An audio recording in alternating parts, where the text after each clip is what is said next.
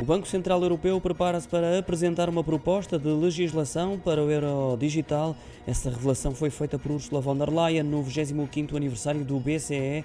É um tema cogitado já há algum tempo, uma vez que o banco já tinha avançado em 2021 com um processo de investigação para avaliar essa possibilidade de ter um euro digital para pagamentos a retalho.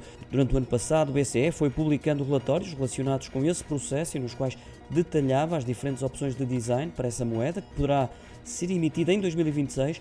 Pelo menos essa é opinião do membro da Comissão Executiva do BCE, Fábio Panetta, partilhada ao Diário Francês Le Eco.